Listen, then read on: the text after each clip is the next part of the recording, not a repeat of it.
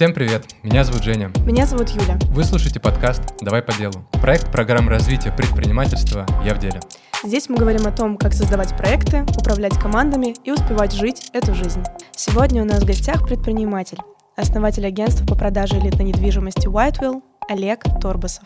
Олег, привет. Привет, привет. Привет, Юля. О чем хотелось бы сегодня поговорить? Начнем, наверное, немножко с бэкграунда, чтобы понять вот проблематику, которую хочется пощупать. Олег, ты предприниматель, и у тебя достаточно крупная компания, и сейчас работает там человек 300, да? Около 300. 460. Уже 460. Клево. Юля, ты руководитель программы «Я в деле» в Москве. У тебя сейчас в твоей структуре находится более 2000 человек. Да. Ты, мы- бо- ты более крутая, получается. Ну, у меня команда, с которой я непосредственно работаю, это 30 человек, а вместе программу мы реализуем, да, у нас более 2000 Ну, ребят так или иначе, охват структуры, в которой вы ведете учет, это примерно как раз-таки более 2000 человек. Мгм. Вот. Я человек, который разрабатывает курсы, методолог программы «Я в деле», и я пишу образовательные продукты, Мгм. которые проходят тоже много человек, в общем, более Около, 12 да, тысяч, 12 да? тысяч, наверное, и осенью мы хотим охватить еще даже больше. К чему я все это веду? Мы люди, которые работают с другими людьми, и в том числе работаем с предпринимателями, либо сами ими являемся. Да. И сегодня хотелось бы такую тему затронуть, как вот клево у тебя было в одном подкасте про хроническое счастье. Мгм. В общем, мы так или иначе ответственны за то пространство команды, которое мы настраиваем. Либо мы являемся руководителями бизнесов, либо мы являемся сами участниками команды, да, например, наши слушатели и так далее. И вот это пространство, в котором мы работаем и ведем бизнес, оно очень ответственное э, вот с нашей точки зрения. И хочется сделать его кайфовым и счастливым. Сегодня хочется об этом всем поговорить. Давайте. Да, Олег, встретим тебя вопросом первым. Мы посмотрели несколько твоих подкастов, и мы поняли, что многие диалоги с тобой, в том числе бизнесовые, они так или иначе постепенно сильно касаются темы образа жизни, счастья и такой личной энергии. Да. Как ты считаешь, почему об этом важно говорить? Бизнес же это инструмент по факту для нас, чтобы генерировать деньги и интересные моменты в жизни. И деньги как раз-таки, они сами по себе не являются целью того, чтобы ты набил себе карманы, положил вокруг себя стопки и сидел. А, Ценится то, что ты на эти деньги можешь купить. И поэтому мы говорим про образ жизни, потому что все-таки бизнес это система увеличения богатства ее основателя. И а, идея в том, что ты берешь на себя риск и ответственность, открываешь свое дело, запускаешь его для того, чтобы в идеальной картине повысить качество своей жизни. Не стать рабом своего Мгм. бизнеса, не тратить лучшие годы и все время на то, чтобы что-то там зарабатывать, а сделать так, чтобы ты кайфовал, мог выбирать, что тебе делать, потому что есть такой термин self-детерминизм. Мгм. То есть, когда ты являешься причиной и ну, отвечаешь за все, что в твоей жизни происходит. И не считаешь, что кто-то другой виноват в том, что у тебя там плохое настроение, или ты там что-то не так, ну, там у тебя получается. Это вот self-детерминизм. Когда ты reason why, да, причина, почему вообще в твоей жизни что-то происходит. И поэтому я всегда, когда говорю про бизнес, понимаю, что это все для того, чтобы классно жить, э, кайфовать и добра наживать. Это круто, и очень хочется, чтобы вот этот вот mindset, вот эту установку люди перенимали в предпринимательстве. Мы делали как-то выпуск, по-моему, мы второй делали про образ современного предпринимателя. Мы там поняли, что вот этот барсеточный образ э, с ключами на пальце, он потихоньку отходит, но приходит второй образ предпринимателя с этими, со вздыбленными волосами. У него там лысина в 21 год уже вот здесь, и он там пьет энергетики, кофе и вообще не спит никак. И вот А я вот сейчас смотрю на предпринимателей, конечно, вопрос, что есть, наверное, и барсеточники, и вот эти седые, лысые 20-летние парни, да, вот, но они не проявляются в, а, в мире так, чтобы мы их заметили. А проявляются в основном какие-то приятные люди. Я сейчас смотрю на предпринимателей, все на спорте, все на ЗОЖе. Ну, большинство, да, то есть нет такого, что раньше ты там какое-то застолье, и там сидят все дядьки с этими галстуками, с Мгм. красными шеями такие, и пьют водку, значит, отмечают сделку. Может быть, сейчас это и есть, но вот в среде молодых предпринимателей, по крайней мере, те, кто меня окружают, почти никто не пьет. Все как-то следят за тем, что они едят, а, следят за с тем, чтобы двигаться много, здоровый образ жизни был. Даже за речью многие следят, сейчас стараются не материться. И, ну, в общем, это прям тренд, я считаю, на новый такой э, образ предпринимателя современного, классного, такого с digital-skill ами, с очень прокачанными. Ты ведь тоже не пьешь и не куришь уже несколько лет. Да. Почему это для тебя? Уже прям много. Ну, не курил я, не курил я вообще с детства, потому что у меня отец э, в 14 лет, э, мне было 14, э, и он постоянно курил, я это видел, и он умер просто потому, что у него был сердечный приступ, это же на состав крови влияет, тромб, типа оторвался угу. и все. И я тогда прям прочувствовал на своей жизни, как плохо а, ну, если ты токсины очень много в себя помещаешь. У меня был период, когда я бухал, выпивал, там, работая арт-директором и делая вечеринки, у меня был такой период. Я, кстати, считаю, что это нельзя скипнуть. Ну, mm-hmm. то есть классно его прожить и не делать вид, что, типа... Есть, конечно, mm-hmm. люди, которые сразу с детства говорят, ну, это не моя дорога, не мой путь, я к ним с уважением. Но если ты студент, и тебе, ну, как бы вот эта вся жизнь дает какие-то опции, там, попробовать и так далее, ничего плохого в том, что ты там попробуешь алкоголь там или напьешься первый раз. Нет, по крайней мере, я этот этап прошел. И считаю, что он мне дал возможность сравнивать свое состояние, когда ты пьяный, и свое состояние, когда ты трезвый. И я понял, что поскольку мозг является главным средством моего производства, я не руками хочу работать, а головой. Это сильно проще, с одной стороны, с другой стороны сложнее. Я понял, что алкоголь как раз-таки мне мешает. И он не мой друг и не братишка, а какой-то такой э, чувак, который вроде как тебе э, в моменте делает хорошо, но с утра забирает твое хорошее настроение, и с каждым годом все больше и больше. Поэтому я не пью уже с 2016 года. Угу. Ни одного грамма. Но при этом я такой евангелист трезвости. В целом я в своих блогах всегда стебусь над теми, кто выпивает, и над друзьями, над своими. Вот у меня учитель английского, Егор, ему 22 года, и он, э, когда мы уроки проводим, я говорю, как прошли твои выходные? Ну, мы друг друга спрашиваем, у нас понедельник в 10 утра занятия, так. и я спрашиваю, как прошли, uh, what is your drinking experience? Типа, потому что он подбухивает чуть-чуть, и, в общем, я его стебу все время, как у тебя там, типа, твой а, прошел а, выходной. Да, я вот, в общем, человек 100-150 уже бросили пить из предпринимателей, которые просто наблюдали за мной и написали мне о том, что мы отказались от алкоголя навсегда, потому что сравнивали свое состояние с ним и без него и поняли, что сильно, в долгосрочную это сильно более классная стратегия. Да. Кайф. Такая жизнь в долг у своего тела, когда ты берешь долг, энергетический или какой-то еще, по итогу это все равно тебе бумерангом возвращается. Да, здесь факт. важно не быть такими, знаешь, типа с менторским тоном, что ребята, всем здорового образа жизни, значит, не бухайте. Достаем двойные листочки, записываем. Сейчас я всех Да, мне кажется, что человеку очень сложно э, насильно какую-то э, историю, ну, какую-то реальность, в общем, навязать, если он с ней сам не согласен. Можно лишь, наверное, создать условия, которых человек к этой мысли может прийти, а может не прийти. Да, вот поэтому прикольно посравнивать. Ну, то есть, если ты хочешь, и у тебя нету а, четкого ощущения, классно это или нет, попробуй так, попробуй так. Вот. И я понял для себя, по крайней мере, что это не моя история. Особенно, когда держишь много проектов. Мы знаем, что ты сейчас работаешь над клубом The Game угу. в Дубае. Как угу. у вас дела? Мы запустились две недели назад. Ага. Сейчас у нас выручка в день примерно 5-6 тысяч дирхам. Умножайте на 20. Ну, где-то 100-120 тысяч рублей в день. Но у нас самый высокий ценник среди всех клубов, мне кажется, в мире.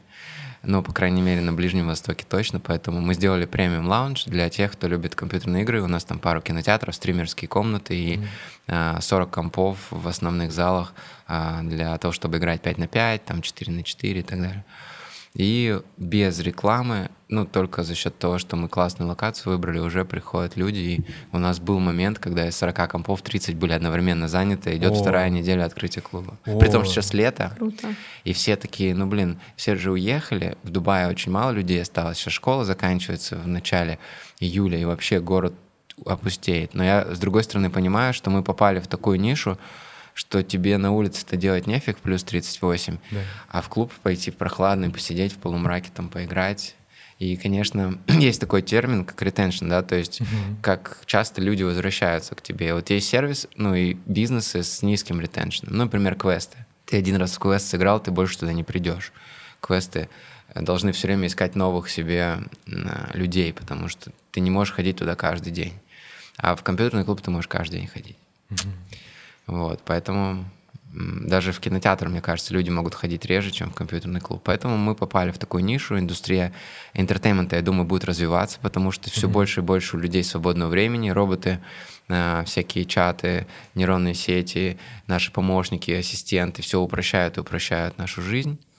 И я думаю, что со временем, в ближайшие там, 10 лет, будет расцвет индустрии контента, развлечений, всяких подкастов, видео. Люди будут много иметь свободного времени на образование, на какие-то микроленинг, да, какие-то небольшие mm-hmm. курсики проходить, что-то прокачивать, какие-то скиллы, self improvement, да, саморазвитие, там, development какой-нибудь.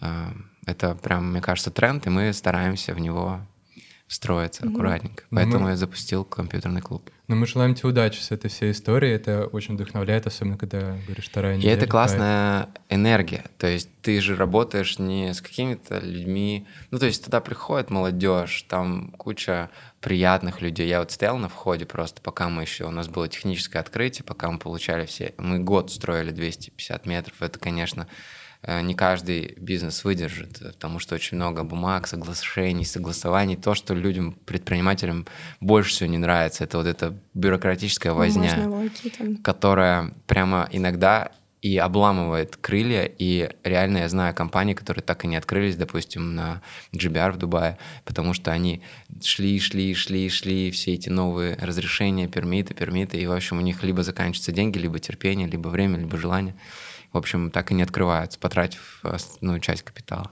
Мы в итоге за год добежали, я стоял на входе, и приходили люди, это же Э, international бизнес, да, если мы в агентстве недвижимости все-таки в большей степени работаем с русскоговорящими клиентами, то там к нам приходят арабские дети, индусы, э, какие-то европейцы, которые там в отелях живут или в этом комплексе, и, в общем, ты стоишь на входе, общаешься, смотришь эмоции, пришли такие темнокожие баскетболисты, там четыре чувака высоченные по два метра, видно, что после тренировки зашли поиграть.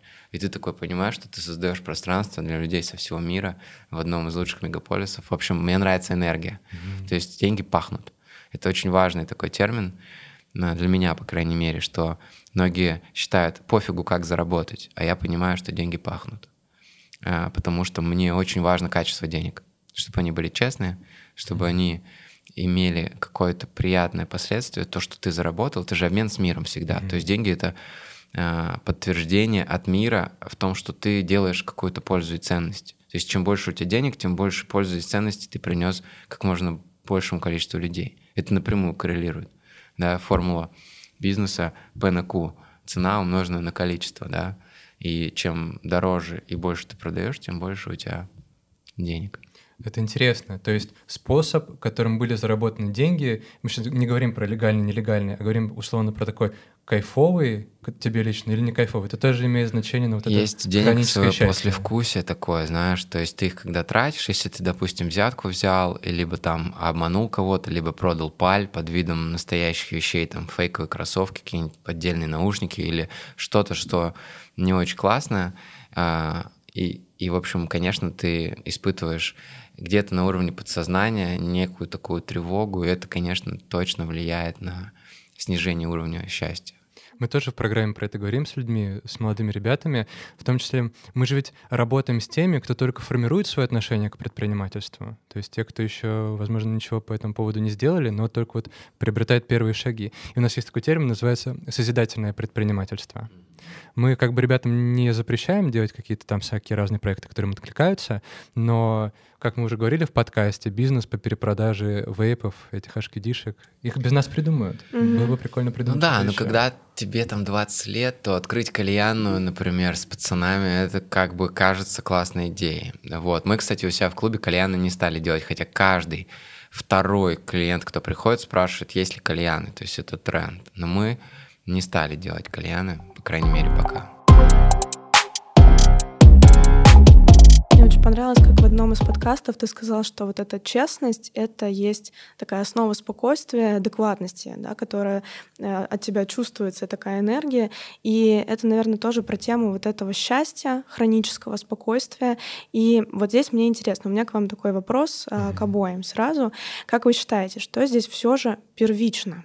Э, скорее, надо какой-то период времени очень много работать, иногда на износ, и тогда появляется классный бизнес, появляется много денег, и тогда ты расслабляешься, начинаешь получать удовольствие от э, мира, от жизни. Mm-hmm. Либо сначала тебе нужно полюбить этот мир, полюбить эту жизнь, научиться получать удовольствие от того, где ты есть сегодня, и после этого рождается экологично, рождается проект, рождается бизнес, который потом тебе это приумножает. Вот как по вашим ощущениям, что а, сначала идет, что первично? Есть принцип яйцо или курица. А, ты знаешь, мне кажется, когда мы говорим о бизнесе а, и вообще о сфере, здесь есть э, две, знаешь, как в боулинг, когда играешь, вот хочешь страйк выбить, вот все хотели бы в жизни страйки выбивать, mm-hmm. да, то есть типа ты делаешь какое-то усилие, и количество очков, которые ты получаешь за этот бросок, оно максимально. Это страйк, да, потому что у тебя есть следующий бросок, и следующий, то есть там мультипликатор, кто в боулинг Он играл, увеличивает следующие понимает. очки да, после да. страйка, да, да, и то есть это значит, что у тебя следующий бросок еще круче, еще mm-hmm. круче. Так вот, конечно, в идеальной картине люди хотели бы, знаешь, типа прийти, сразу же первый бизнес ты запустил, у тебя сразу получилось, он начинает помогать тебе делать второй бизнес, там третий, у тебя какие-то люди появляются, команда уже получается, которую ты можешь эксплуатировать и для других проектов. И все хотели бы страйки выбивать. Для страйка нужен шар, а вот э, у шара есть две половинки. И эти половинки — это деньги и талант и ну какая-то предрасположенность к чему-то, да, потому что если ты просто возьмешь а, половинку, которая связана с деньгами, то есть это дело приносит бабки, но очень тебе не нравится, и ты делаешь его через пень-колоду, и mm-hmm. в общем тебе претит, в общем, вот это направление деятельности, не знаю, там, может быть, ты щебнем занимаешься, и тебе хотелось всегда там, а, не знаю, продавать туры, а ты вот продаешь щебень, и ты переступаешь через себя. И я понял, что вот э, для полноты, чтобы страйки выбивать, нужно, чтобы дело, которое ты делаешь, тебе нравилось, но при этом, чтобы оно было денежное, потому что есть такие милые бизнесы, шубки для енотов, как я их называю, то есть они делают что-то, что никому не надо, за это не Рынка готовы нет. платить. Угу. Людям как бы очень приятно там делать какие-то бусы, не знаю, но не, никто не хочет за это платить, и это подтверждает твою неадекватность по факту, что ты чуть-чуть не понимаешь, как устроен мир. Поэтому, отвечая на твой вопрос, э, круто, конечно, если у тебя с первого раза получается, и ты быстро, без усилий строишь бизнес. Но я много изучал профессионализм как некую характеристику. И я нашел у него несколько критериев. Угу. Чем отличаются дилетанты, новички в бизнесе, например, от профессиональных предпринимателей. И вот легкость является одним из критериев. Если мы смотрим на повара профессионального, он готовит не думая о технологических картах там или ему легко, он просто режет там, все это смешивает, добавляет соль по вкусу, специи. Mm-hmm. Если ты смотришь на профессионального там врача, стоматолога или там хирурга, он просто делает свою работу, он чувствует это уже, да, у него технологические карты и все уже внутри на уровне подсознания. Если ты смотришь на профессионального продавца, то он явно не думает, на каком этапе скрипта продаж он сейчас находится, продавая тебе. Он просто говорит. Это у него уже часть его XY системы координат. И то же самое и с профессиональным предпринимателем. То есть легкость, вот с которой мы строим бизнес, она приходит с профессионализмом. Сразу легко компанию у тебя не получится построить. Тебе реально нужно будет засучить рукава, пройти все ошибки, хард-мод такой режим. Поэтому, когда ты спрашивал, нужно ли вначале поработать и так далее, угу. я бы очень хотел сказать, нет, можно сразу построить компанию легко. Но это будет там у двух процентов людей, у кого талант очень крутой и очень крутая ниша, и они сразу могут страйк выбить. А большинство людей будут кидать в жолоб или выбивать одну кеглю, но тебе нужно продолжать кидать, понимаешь? Угу. Потому что если ты кинул мяч, он сбил одну кеглю, и ты сидишь, смотришь, ну, можно, конечно, есть вероятность, что вдруг кегля там падая, зацепит еще одну, потом кто-то рядом там кинет кегли, отлетит и разобьет твою кеглю. Ну, то есть вероятность того, что если у тебя упала одна и упадут остальные, низкая. Страйк уже не выбит, все, game over. Поэтому тебе нужно продолжать бросать. И вот э, здесь вот такой набор мыслей у меня, что важно иметь э, шарик да, из двух половинок, время mm-hmm. и, ну, вернее, time and talent, да, типа э, время, которое ты посвятил сфере, оно приносит легкость и дает тебе уверенность, плюс еще деньги важны да, в этой сфере, плюс количество попыток, то есть тебе нужно продолжать бросать, пока ты не научишься эти страйки убивать. Вот, при этом э, сразу легко не получается, то есть нужно будет промахиваться и так далее, откалиброваться, а потом уже каждый новый бизнес все легче и легче будет. Угу. Очень круто звучит. Вообще, э, когда я смотрю на людей, как э, да, Алекс сказал, профессионалов, которые делают что-то с легкостью, меня это невероятно вдохновляет. Мне очень нравится смотреть за человеком-профессионалом, у которого чувствуется вот то, что он тоже кайфует от этого процесса. И для тех э, там, ребят, которые нас слушают, которые думают, почему вот у меня не получается с легкостью, почему мне приходится напрягаться где-то, почему мне сложно, вот как я слышу, это нормально. Легкость приходит с опытом. Вот этот да. тезис я прям сейчас выдернула, и мне он очень прям откликнулся. Еще Хотите парочку, э, скажу, индикаторов профессионализма? Хотим. Помимо легкости, которую я нашел, наблюдая за своими сотрудниками и за другими предпринимателями, э, способность предсказывать будущее, и э, это тоже индикатор профессионализма. То есть хороший предприниматель, он смотрит на сферу, на нишу, на совокупность факторов и понимает, выстрелит она или нет. Если ты дилетант, то тебе кажется, что тема верняк, что стопудово выгорит сейчас, и вообще ты станешь миллионером, а это просто дичь. Ну, то есть mm-hmm. это ни, никому не надо, и это не сработает. А может быть, тема неплохая, но способ реализации дурацкий. Или ты недооцениваешь количество ресурсов, которые тебе надо. И ты просто выбрал классную тему, хороший способ, но не дотянешь. Это как пропасть перепрыгнуть там на 98%. То есть все классно, летел, разбежался, прыгнул, но упал. Вот на один сантиметр не хватило, и ты падаешь точно так же, как человек, который потратил 1% ресурсов, да. Вот такой вот, допустим, еще индикатор. Mm-hmm. Это третий индикатор, который я заметил, это способность объяснять. Профессионализм проявляется через способность научить. То есть если ты можешь научить, если ты можешь объяснить, то чаще всего ты являешься профессионалом. Потому что ты понимаешь причинно-следственные связи, как что-то рождается, как что-то происходит. В бизнесе абсолютно четко это прям все работает. Берешь классных людей, они вначале стоят дорого, а как взять классных людей не очень дорого. Плюс как привлечь клиентов. Ведь бизнес по факту, он весь одинаковый, неважно, чем ты занимаешься. Все компании, они похожи на 90%. Вы знаете, что у человека с бананом тоже ДНК на 90% совпадает? Да, да. По-моему, я слышал такую историю, что мы по-моему, на 50% мы совпадаем по ДНК с бананом, и есть такая шутка, что человек — это два банана. Да. Вот, и способность объяснять и ну, доносить свои идеи. Я вот когда учился в Америке, у нас было там небольшой блок, это how to learn, как учиться. Это же офигеть какая история, да, потому что мы учимся 11 лет там в школе, потом 5 лет в универе, и у нас нет предмета технологии обучения. У нас есть там технология безопасности жизнедеятельности, да, ОБЖ. Mm-hmm. У нас есть там технологии черчения, но нам не преподают качественное общение, у нас нет предмета, как круто общаться. И у нас нет предмета, как учиться. Какие-то предметы нам даются, какие-то нет. Что-то получается, что-то нет. Почему? Конечно, там ну, много разных подтем и слова как основа языка, да, ведь от значения слов, если мы понимаем значение всех слов в теме, мы понимаем тему. Если ты учишь английский, и тебе какое-то слово непонятно, у тебя нет глубокого понимания предложения.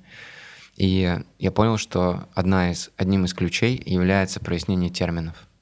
А, если ты понимаешь термин, у тебя сейчас, слава богу, тебе не надо словарь с собой носить. Ты можешь в Гугле или там в переводчике вбить любое слово и посмотреть его этимологию, происходить, посмотреть все дефиниции, откуда оно произошло и так далее.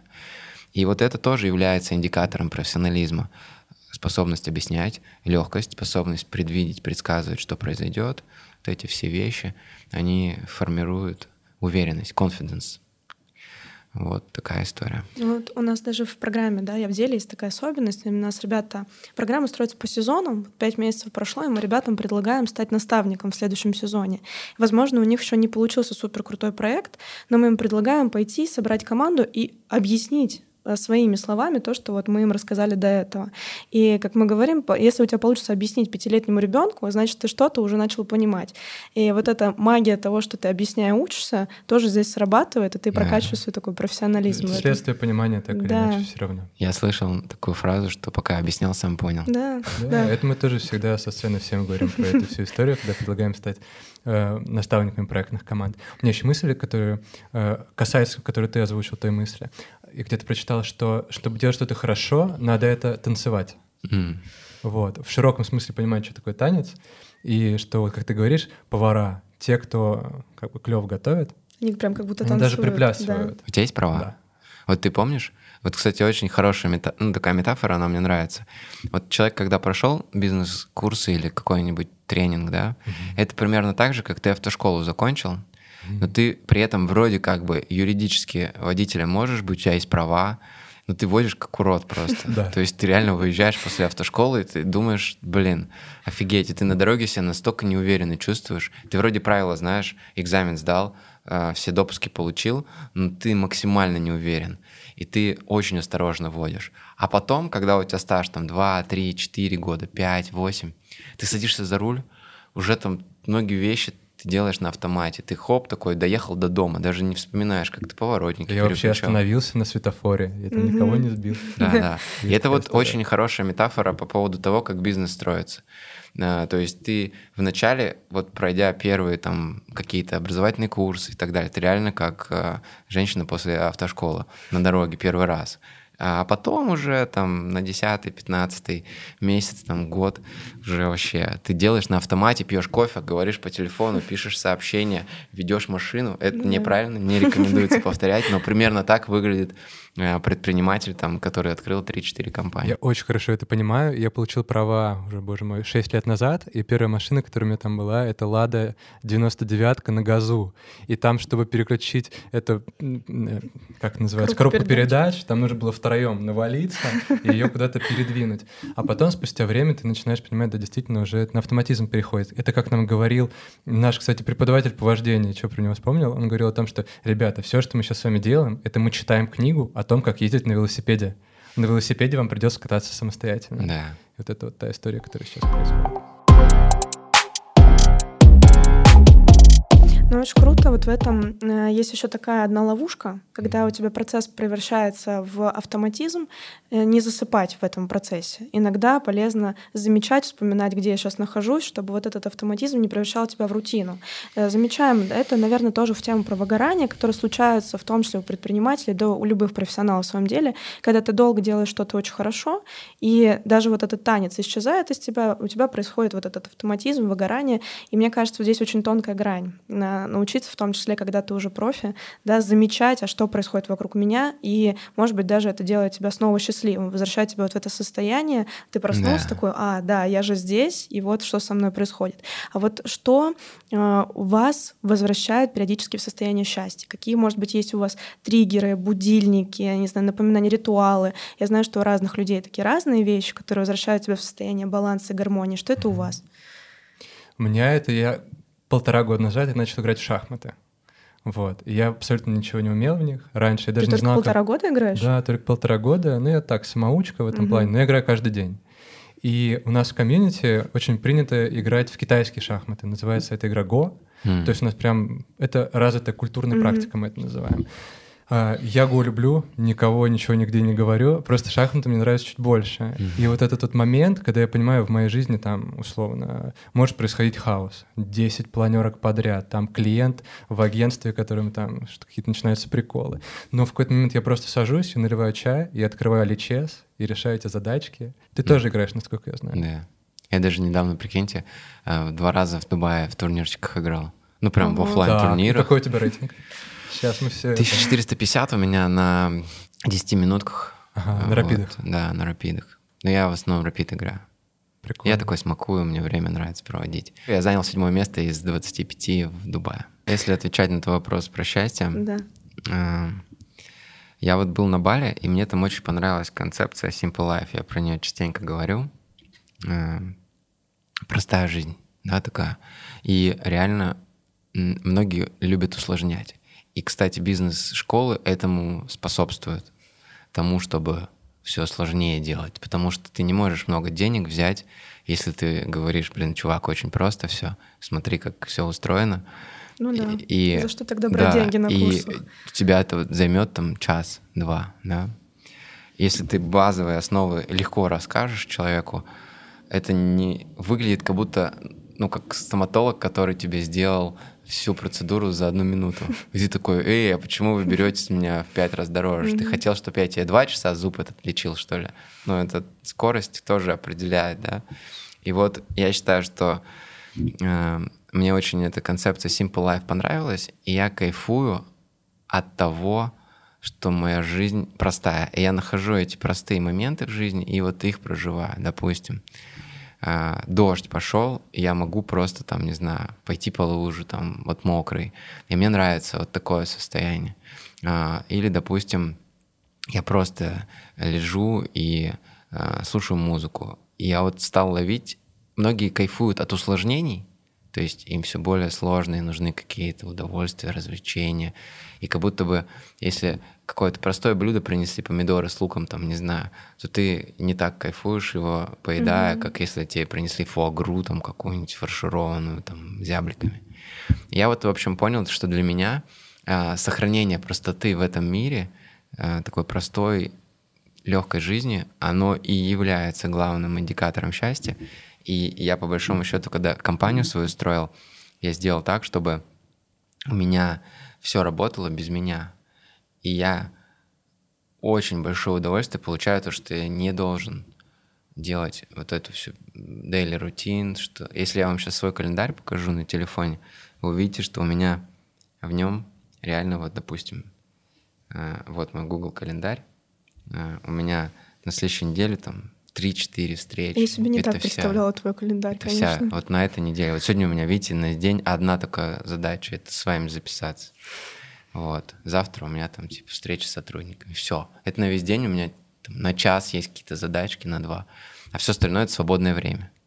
Вау, вот это, это лайфстайл это, предпринимателя это классный. на то, как мы представляем себе людей, которые рулят крупным бизнесом. Mm-hmm. А вот есть, в этом, а, в этом есть, есть. есть такая... А я не хотел строить компанию, чтобы потом быть ее рабом, заложником. Мне хочется много свободы, много... Иногда даже вот эта лень, а, она... Ну, во-первых, я считаю, что лень очень классный режим, да, такой safe мод, когда... Оптимизация энергии. Когда ты не испытываешь чувство вины за то, что ты ленишься, валяешь дурака, посреди дня там играешь в шахматы, но для того, чтобы такой календарь и такой график э, иметь у себя, тебе нужно было до этого, мне нужно было до этого поработать несколько лет интенсивно, усиленно, засученными рукавами. Обидно, когда предприниматели спустя 10 лет продолжают работать с той же интенсивностью. Это говорит о их низкой адекватности, либо об их э, очень ну, высоком вовлечении. То есть это их главная страсть. Друг мой расстался с девушкой, которая забирала большую часть ее времени, и все свободное время занял бизнесом. Ну, он как будто бы бежит от э, каких-то других областей жизни, все это баррикадируя делами, совещаниями. Да, можно забить себе календарь, но вот классно сохранить вот это пространство для свободы, для того, чтобы... Я могу фотки обрабатывать три часа. Я вот завтра поеду, пофоткаю жилой комплекс и буду обрабатывать. Я сам делаю презентацию вот про Абу-Даби. Uh-huh. Уже четвертый день, full time я сижу и делаю презентацию. Как вы думаете, я устаю? Нет, думаю, что это Нет. кайф. Думаю, что я наполняюсь. Кайф. Я изучаю все эти сайты про Абу-Даби на английском языке, читаю репорты все, отчеты о культуре. Вы знаете, что, допустим, Абу-Даби Э, вложили 13 миллиардов долларов, чтобы построить Culture District. Они взяли пять лучших музеев в мире, музей Лувр, Гагенхайм, э, взяли музей естественной истории, посмотрели, как это делается, взяли Team э, Lab Феномена японскую, это галерея интерактивного искусства, и Зайт Музеум, и, и все это заказали у лучших архитекторов, Зайт Музеум у Нормана Фостера, например, они заказали. И все это на одном квадратном километре сейчас строят. А для того, чтобы создать attraction point, точку привлечения туристов, а рядом недвижимость построили, отели. И я вот сейчас вот это все изучаю, превращаю в слайды, пропускаю через себя и рассказываю потом на лекциях клиентам и инвесторам, э, как устроена там философия города. И я вот на это убиваю неделю. Мог ли я делегировать создание презентации? Точно, Конечно, да. да. Дизайнеру сделай, скинь мне потом по, по PowerPoint, там этот, и я с ним выступлю. Но Видишь, я дизайном с 16 лет занимаюсь. И я кайфую, практикуюсь в том, что я вычищаю фотографию, там, типа, или окошки закрываю. Один раз час закрывал окна в доме. Я сфоткал дом на Нежинской здесь, и там было открыто 26 окон. Ну, люди проветривали просто. Mm-hmm. Я их закрывал, сидел в фотошопе и на телефоне. И получал удовольствие, понимаешь? А ты учился где-то в дизайн или это самоучка? У жизни. Самоучка, значит. Да. да. Ну, то есть я, конечно, в Coral Draw работаю больше с вектором. Угу. И э, первый мой проект, бизнес, это была дизайн-студия. То есть я открыл агентство, делал логотипы, бренды, сайты э, вот, в Питере. И один из моих клиентов э, стал потом моим партнером. Я ему сделал логотип, сайт, а потом э, сказала, давай вместе дальше и весь бизнес развивать. И в итоге мы построили финансовые партнеры, большую сеть, которую я продал в 2018 году есть мысль сюда, которая мне помогает в том числе, э, я ее использую, чтобы не ощущать вину за то, что посреди дня я там сижу на лечесе и что-то решаю. А, мы не существуем в отдельности от своей жизни. То есть ничего нет в нашей жизни отдельного. И вот мы недавно говорили про такую тему, как есть целевые действия, а есть действия нецелевые в компании. То есть что-то тебе генерит, такой манимейкинг да. производит, а что-то тебе это не генерит. А я понял, что в нашей жизни э, вот это понятие целевое, нецелевое действие, оно очень сложное. Что чтобы у тебя где-то что-то было хорошо, например, в бизнесе, ты следишь за своей энергией, то да. нужно и в шахматы посидеть, поиграть. Да. Нужно и как бы презентажку посидеть, поклепать. Возможно, день на это на убить, но тебе это понравится. Вот. А когда ты думаешь, что твое целевое действие для успеха в каком-то твоем деле — это только заниматься этим делом и больше еще ничем, это ловушка мышления. Что у тебя, Юля? Расскажи. У меня, у меня да. прямо сюда есть очень классная мысль для девочек. Потому что я была в ловушке, когда я думала, что если я иду на маникюр, то я пропускаю рабочие часы, а. и я себя за это ну, какое-то время ругала. И вот это прям то же самое, та же самая тема про целевое и нецелевое действие. А, пару лет назад мне посчастливилось осознать в какой-то момент, что я же, когда сижу на маникюре, я тоже делаю часть своего образа, который мне позволяет а, увереннее себя чувствовать в переговорах, да. например, в своем проекте. Да. Когда я сижу, там, делаю прическу, крашусь, вот это все. Так что, девчонки, если вы вдруг переживаете, не переживайте. Это тоже есть вот эта тема, да, это, это к нашему вопросу, сколько вы вообще работаете в день. Вот Олег уже нам показал свое расписание, где сегодня одна вообще наша встреча с нами. И, и это... работали это? Вот интересный да. вопрос. Я сегодня как раз у нас был урок английского с преподавателем, и мы обсуждали такой термин, как guilty pleasure.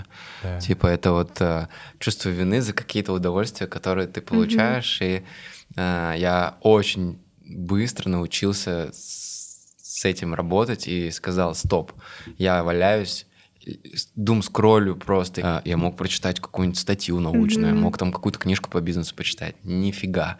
А мне очень важно, чтобы у меня был вот этот lazy mode, режим лени, когда я нифига не делаю, просто лежу. И в этот момент а, часто тебе нужное состояние как бы подсказывает какие-то идеи. Поэтому, в общем, ленитесь, э, пожалуйста, э, с удовольствием. Это точно будет в начале выпуска, вот это в коротком тизере. Мне еще очень нравится сюда тоже тезис. Э, я честно не помню, из какой именно культуры я его вытащила, но история о том, что мы, как люди, тоже не являемся прям монолитным целостным куском, что мы состоим из разных частей. И у меня такое иногда случалось, когда особенно в проекте происходит такой забег, спринт, когда ты в full time ты полностью посвящаешь себя проекту, и ты как будто бы и становишься своим проектом. Вот я есть, я в деле Москва, вот у меня так было. И очень важно в какие-то моменты вспомнить, что ты состоишь из разных частей, что у тебя есть часть там про семью, есть часть про творчество, есть часть да. про спорт. И чем больше ты развиваешь разные части, чем ты становишься устойчивее и интереснее для других людей. И это тебе позволяет во всех да. вот в этих блоках развиваться. И я прям такая, так, стоп, я не монолитная, я не состою из своего проекта, я состою из разных частей, мне нравится их Эти развивать. блоки взаимосвязаны между Конечно. собой, и один на другой влияет. И если ты не занимаешься чем-то, то у тебя этот блок проседает, mm-hmm. и он потом влияет на то, чем ты занимаешься. Да, я здесь больше это сравниваю с разными типами энергии. У нас есть энергия творческая, и это прям, ну, вот то, что мне кажется более заметным. То есть я себя не рассматриваю как э, какое-то ну, совокупность каких-то разных частиц, я mm-hmm. все-таки больше рассматриваю себя как некая целостная составляющая, но э, с разными типами энергии. У нас есть творческая энергия, да, вот акт создания презентации или там кто-то пишет музыку, кто-то стихи. Качественно кто-то в любом случае как-то проявляется творчески, любой человек. Он может матом орать или там, ну, то есть все равно творческая энергия у любого есть. У кого-то совсем чуть-чуть, у кого-то очень много. У нас есть физическая энергия, да, это вот про спорт, угу. про движение. То есть иногда нужно э, клапан спустить и там, допустим, пойти просто ухайдакаться в зале. Я вот, слава богу, сейчас занимаюсь падл-теннисом, ну, это как э, современный такой теннис э, э в Дубае супер популярный, он как сквош, теннис mm-hmm. и бадминтон, микс такой.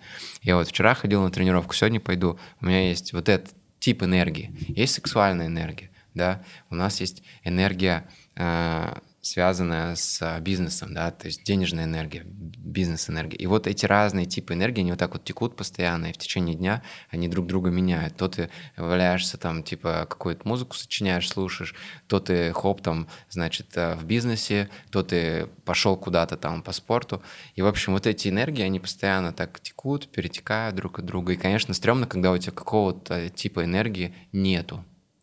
Или вообще, или он прокис или он кислый. Например, у тебя токсичное окружение, они тебя постоянно э, глушат, и вот этой энергии э, какого-то человеческого общения, вот этой созидательной такой, да, которую ты получаешь от общения с людьми, у тебя вдруг там вместо этого тебе дают кислый суп какой-то. Очень важно иметь классное окружение э, которое тебя поддерживает. Это тоже такая своего, своего рода энергия. И вот здесь я понимаю, что эти энергии, они просто за разные области жизни отвечают и текут.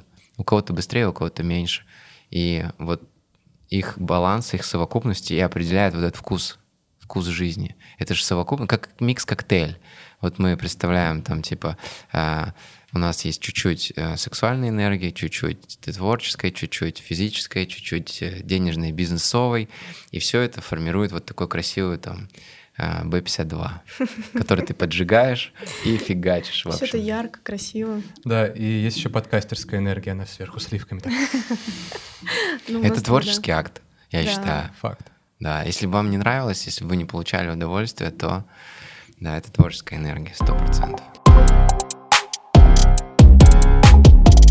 А как вот это состояние счастливое, как его мы немножко порассуждали, как его на себя применять, а как это нести дальше в команду. То есть на каких ценностях, на каких ритуалах, на каком совместном, условно, мышлении формировать команду, чтобы на нее тоже это все переносилось. То, что я вижу, по крайней мере, как это работает у нас в компании. Во-первых, а, здоровый, а, адекватный учредитель, он ну, имеет свой, свою ауру, грубо mm-hmm. говоря. И ты, когда приходишь в компанию, я даже вот когда учился там в Англии, у нас был такой небольшой блог про э, управление, и там э, был такой термин, как заставлять дела идти правильно. То есть ты просто своим появлением, вы замечали такое, ты просто своим появлением, хоп, и как будто бы все настраивается, гармонизируется в компании. Ты зашел, и дела идут, в общем, хорошо. Ты куда-то уезжаешь, опять что-то идет не так это вот этот энергоцентр. Ты и есть как бы человек, который а, от энтропии а компания любая, она склонна к энтропии, то есть она разваливается. Если не прикладывать усилия и энергию, она всегда разваливается. То есть кто-то, сотрудники уходят куда-то, что-то сайты перестают работать, трафик останавливается, клиенты протухают, пропадают там товары и так далее. То есть тебе нужно прикладывать энергию, чтобы создавать вот это магнитное поле, которое удерживает клиентов, удерживает компанию, удерживает деньги, удерживает товары. Ну, в общем, все это удерживает в твоем бизнесе, и ты есть этот энергоцентр. Если ты очень далеко и очень мало энергии, должен быть другой энергоцентр, который это удержит. Что я делаю у себя?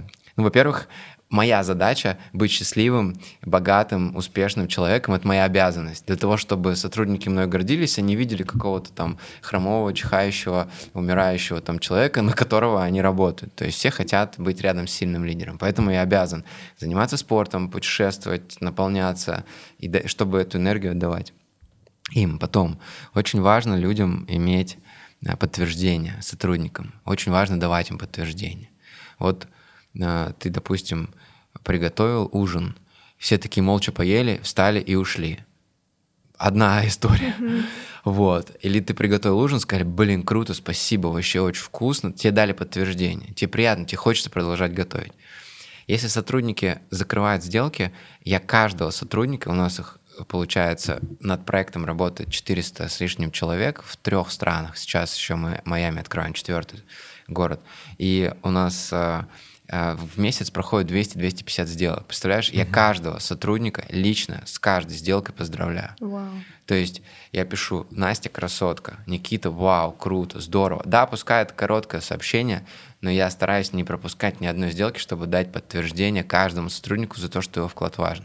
Сдал он квартиру за 100 тысяч рублей, там типа где-нибудь, или продал за 10 миллионов долларов виллу, они знают, что мне не пофигу, и что я каждую сделку знаю, и респектую, и уважаю. То есть важно людям давать подтверждение. Это влияет на вовлеченность, на их желание работать, и тем самым создает вот этот энергоцентр внутри компании, который удерживает ее от энтропии от разрушения.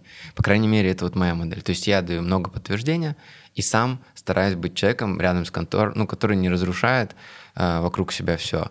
Вот у меня раньше была модель лидерства а, подавляющая. То есть есть два типа лидера, подавляющий и вдохновляющий. Вот. И раньше, а в чем отличие?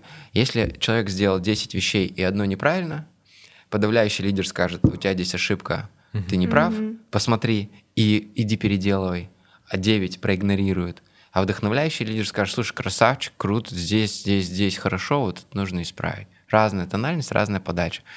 А, это, конечно, сильно связано с количеством денег, которые у тебя есть. Чем ты богаче, тем обычно тебе пофигу на ошибки других людей. То есть у тебя растет толерантность к людям, к ошибкам. Потому что если ты играешь all-in, у тебя 50 тысяч рублей, и на кону стоит 50 тысяч, ты их заработаешь или нет, и от этого зависит, ты оплатишь YouTube, оплатишь интернет, телефон, и не выгонят ли тебя со съемной квартиры, конечно, каждое действие сотрудника очень высокую имеет для тебя важность. А если у тебя э, доход и запас денег такой, что ты там 10 лет можешь жить, проигрывая все сделки сейчас, в моменте, даже год, если ты ничего не заработаешь, у тебя качество жизни не изменится, у тебя толерантность сильно растет. Я думаю, все это чувствуют. Вот. И в итоге, конечно, когда у меня было совсем мало денег, и бизнес только начинался, ребята, кто только это проходит, они это на себе почувствуют. Очень тяжело сохранять великодушие, благородство, а, пить чай, когда у тебя срываются какие-то сделки, и, значит, э, всем говорить, ну, все равно ты молодец, красавчик, старался. Это очень сложно. То есть это high level вообще человеческих э, качеств должен быть, быть добродетели 80 э, уровня у тебя должны mm-hmm. жить внутри, чтобы ты э, ошибки команды на старте э, вот так вот спокойно проглатывал, как амортизатор там какого-нибудь S-класса. Вот. А когда у тебя э, есть финансовые запасы, ресурсы, вот у меня недавно клиента стырили, я дал брокеру клиента на э, большую квартиру. Она стоила 30 миллионов дирхам, 600 миллионов рублей, Royal Atlantis. И этот клиент, э, брокер с ним поработал, выбрал квартиру, начали готовить документы, мы уже договор отправили почитать. А к нему пришел другой брокер и говорит, а давай я тебе отдам комиссию свою, оставь мне там чуть-чуть, но мне нужна эта сделка, чтобы показать план продаж.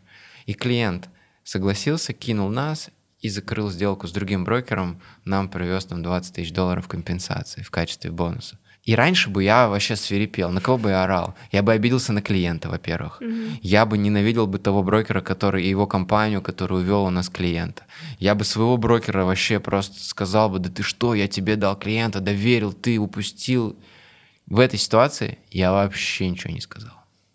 Я не обиделся ни на того, ни на того, ни на того я просто поехал играть в падл. И сказал, блин, круто, вот, вот крутой вот чувак. Во-первых, этот крутой чувак, потому что он у нас угнал клиента, посмотри, что они сделали такого, ну, что, как они показались там, это интересно интересненько, да, давайте посмотрим. Вообще клиент молодец, он купил не с нами, а нам привез компенсацию. Угу. Вот. Вообще-то. Да. да. И мы ему за это должны быть благодарны. Да, пускай это, ну, с точки зрения его личной этики, это, ну, как бы, наверное, допустимо. Я бы так старался не делать, но он сделал, как ему удобнее. И своему брокеру раньше бы я сказал, вот ты там 10 сделал правильно, а вот это ты mm-hmm. там слил, и ему бы напоминал, а сейчас я даже про это не говорю.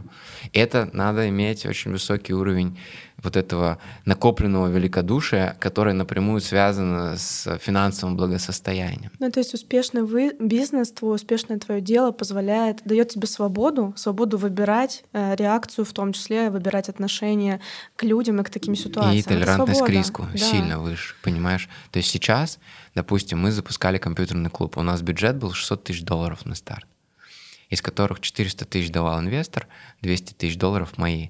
Мы не уложились на 200 тысяч долларов. То есть мо- мои вложения с 200 тысяч превратились в 400 тысяч. В два раза выросли.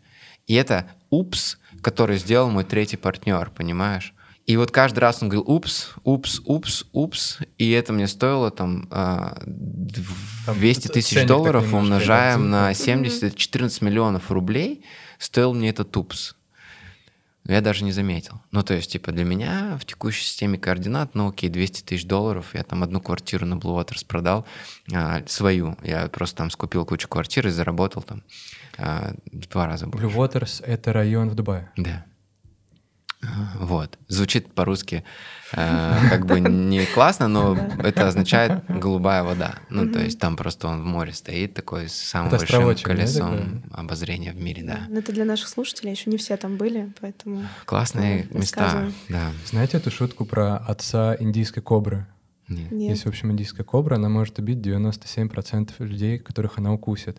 И отец индийской кобры говорит, почему ты не можешь убить 100%? В общем, не нужно быть как отец индийской кобры. Ну, Нужно заметить... Вообще, на самом деле, это клевая мысль. Заметить 97, когда ты не доделал 3%. Потому Да. что на длинной дистанции ты Но это, это с stage time, то есть со временем у тебя нарабатывается способность не глушить, не рубить с плеча. Я взял еще такую практику в моменте, когда что-то происходит, типа условно возьми паузу час, мгм. и, и этот час, он такой лекарственный, целебный. То есть вот те, кто-то пишет, там, допустим, мне часто клиенты там бывает жалуются. Ну, все равно у нас 200-300 сделок, там, три в месяц мне рекламации приходят, что кто-то долго отвечает, кто-то куда-то пропал, летел там 16 часов, у нас бывает, сотрудник 16 часов летит в самолете, а в это время ему клиенты пишут, прошел час, два, три, пять, семь, а он летит в самолете и не может ответить. И в этот момент мне начинают писать. И раньше я прямо рубил с плеча. Я сразу скидывал скриншот, говорю, беспредел, ты преступник там по отношению к компании. Мафиозник. А сейчас я, пф, я сделал департамент качества, куда он как громотвод выступает. То Департамент туда- качества. Да, в компании. То есть я туда сгружаю все рекламации, а они уже спокойно все это разруливают и мне возвращают уже спокойную обратную связь, проанализированные данные. Ведь в половине случаев еще окажется, что сотрудник не виноват, что он клиента предупредил, что он будет лететь 16 часов, а тот типа все равно продолжает. Мгм. И то есть и ты вроде парня не поругаешь, он же написал, а клиент просто там лупит руками по воде. А, Или здесь мы сделали что-то не так. Например, надо было при таких длинных перелетах передать там а, звонки переключить или мессенджеры на кого-то. И мы делаем из этого выводы.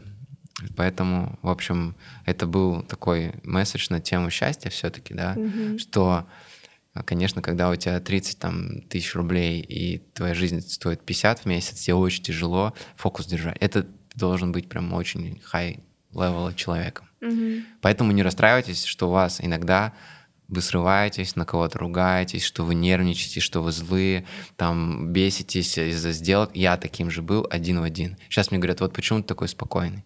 Потому что я богатый.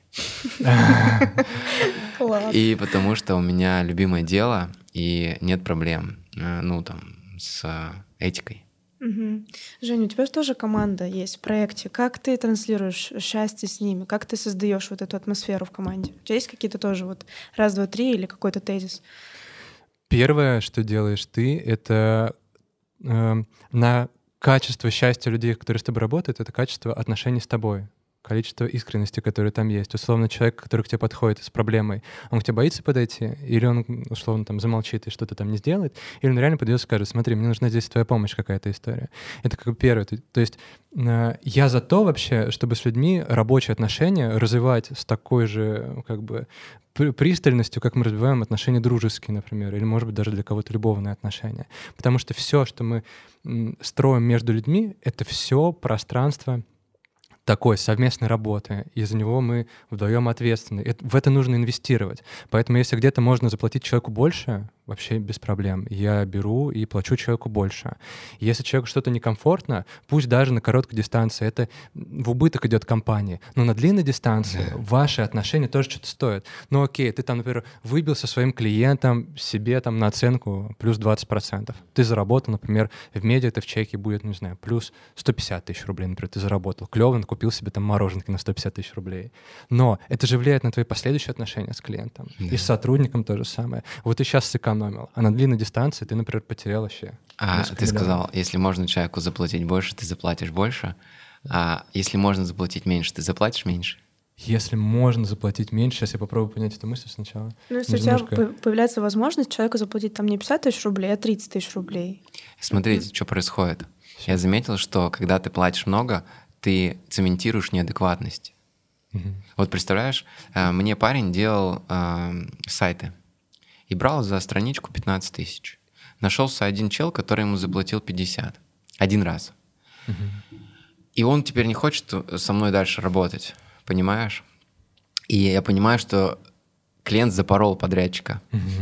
Один раз ему заплатив много, он его, ну, как бы, неадекватность подпитал, и теперь ему никто больше столько платить не может, но он не готов работать за старые деньги, и у него возникает внутренний конфликт, и, в общем, он теряет, как бы, ну, вообще фокус на момент. И я понял иногда, что лучшее, что я могу делать, это сплатить справедливо, да. Вообще, вот. не- не и проблема. если можно заплатить меньше, я буду платить меньше. Всегда. И- здесь важно, не нарушая договоренности. Да? То есть, Мгм. если ты договорился заплатить столько, то ты столько платишь. Но я всегда стараюсь искать э, подрядчиков, которые стоят подешевле, вот, потому что я не хочу платить, э, ну вот, типа там, овер много за классную жизнь э, каких-то там людей, которые не связаны с производством. Вот в этом-то и суть. Это то, к чему я веду. То, что любые отношения, которые ты выстраиваешь, они требуют осознанности, и так как это вообще история человеческие, блин, отношения. Это же вообще все настолько определено контекстом, разными всякими условиями и так далее, что универсального ответа нету. Что там я говорю, когда, когда я говорю, что я бы заплатил больше, если есть возможность заплатить больше, то, конечно, это учитывая контекст, что я вижу, что этого человека можно ему еще в благодарность Ну да. дать ресурсов, если Просто ты видишь ск- его обратную историю. А Сколько ты было понимаешь- запорото а, менеджеров по продажам, просто один раз ты дал ему премию или дал ему какое-то повышенное КВ, и теперь он не соглашается больше работать там за ста- То есть он это не ценит как благодарность, великодушие твое и так далее. Он теперь начинает воспринимать это как норму. И, в общем, все, ты теряешь адекватность э, у этого продавца. А ты прощаешься с таким сотрудником? Иногда приходится. То есть есть люди, которые, а, значит, у них реально вот а, чеку, кто-то им один раз заплатил какую-то сумму, или где-то он услышал, что так бывает, и все. И нам нужно менять подрядчика или сотрудника. Ко мне бывают такие, знаешь, приходят ребята и говорят, вот я работаю у тебя, у меня, допустим, зарплата 100 тысяч, как мне заработать 500? И вываливают мне вот такое. Мне нужно 500, как мне заработать 500? И мой ответ, наверное, найти другую работу. Ну, то есть найти другую работу, где тебе заплатят 500, потому что я за эту работу плачу 100. И то, что тебе надо 500, это не значит, что ты сейчас должен прийти, озадачить меня, и я буду ломать голову, как тебе найти 500 тысяч или там заработать эти 500 тысяч. Э, Абсолютно неадекватность. То есть это вот люди не чувствуют этого. Они сходят на бизнес-тренинг и начинают вот такие предъявы кидать. Это, ну, прям очень часто происходит. Ладно, если ты брокер, и ты получаешь процент со сделки, а не фиксированную какую-то зарплату. Если мне придет брокер и скажет, как мне заработать 500 тысяч, я скажу, ну, продай что-нибудь на, там, э, грубо говоря, на, 2, на 100 миллионов, у нас комиссия будет 3 миллиона, ты с этого миллион получишь. Вот, половину мне отдай, 500 тысяч забери себе. Э, ну, условно. Э, окей.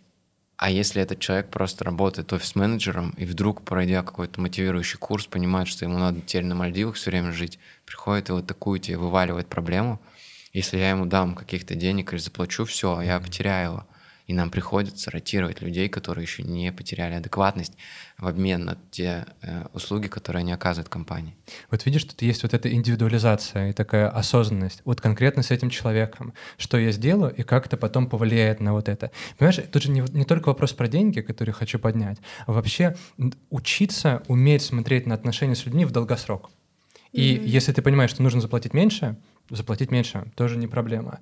А, вот условия, в которых содержится человек, мне, наверное, просто, я вот смотрю на это очень, очень важно, чтобы их постоянно развивать, и отношения с людьми. И даже вот чисто с какой-то такой позиции экономической а, отношения, вот очень верно ты сказал, с ключевыми людьми, которые, не знаю, там, ты сказал, влияют на производство, а я бы добавил вообще на людей, которые имеют такое влияние на развитие компании вот долгую историю. Окей. Вот с ними нужно развиваться. Но мне кажется, что вот у меня лично есть здесь еще одно такое прям ключевое правило, которое я несу через все проекты со всеми людьми. А, Это решать все проблемы, все возникающие вопросы, как я говорю, словами через рот. Ну, то есть мы, если вдруг у вас возникает что-то в голове, какое-то недопонимание, вы не понимаете задачу или вы не понимаете, почему это происходит, вы не знаете, как это сделать, вам надо это озвучить. Не ходите и не думать у себя в голове, ну, надо точно поискать э, решение этой проблемы самостоятельно, везде, где это возможно. Но если вы его не нашли, не жить с вот этим непониманием, а прийти ко мне. Потому что случается такое, когда ты человеку, да, там, допустим, опять же, платишь немного, э, и у тебя есть вот это понимание в долгосрок, почему ты это делаешь, а человек просто сидит условно и страдает, потому что он вот этого твоего контекста не понимает. Он может тебе прийти, и ты ему объясняешь, почему так происходит. Это очень круто работает. И мы вообще с командами всегда за то, чтобы поддерживать эту внутреннюю честность и говорить э, словами через рот, решать наши все проблемы, Не всегда. Вопросы, которые возникают. Не всегда это легко. То есть Точно, это да. такая вроде бы простая вещь, приди, поговори, Мгм. ну вот и в отношениях, и в, э, с сотрудниками, в как бы в работе. Это вообще абсолютно не кажется очевидным. Мгм. И есть такой термин э, конфронтирование. Не конфронтация, а конфронтирование. Мгм. Конфронт — это лицом к лицу, да? И вот конфронтирование — это способность находиться рядом с чем-то или с кем-то без дискомфорта. Тоже, кстати, индикатор профессионализма. Э, Приведу пример. Э, Гонщик должен конфронтировать скорость. Если он не может э, двигаться на большой скорости, он не может быть гонщиком. Хирург должен конфронтировать человеческое тело в любом состоянии.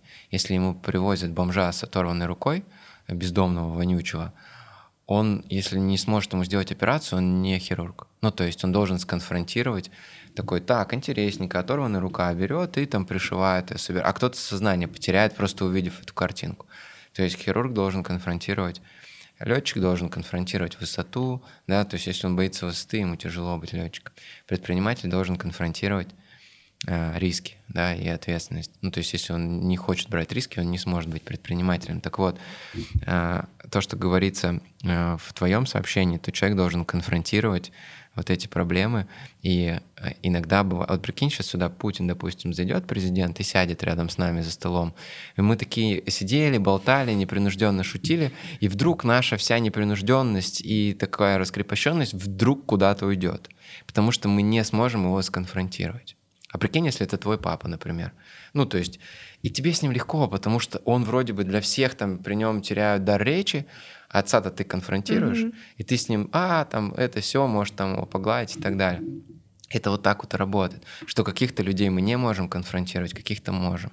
Какие-то автомобили или даже области жизни мы не можем. Ну, то есть ты такой смотришь мимо Луи Виттон, проходишь бутика, э, и такой тебе прям дискомфортно. И зайти туда, и зайти в этот в Прада или там в ЦУМ какой-то супер дорогой бутик, кажется, что все вдруг на тебя смотрят, такие, так, а если у тебя бабки?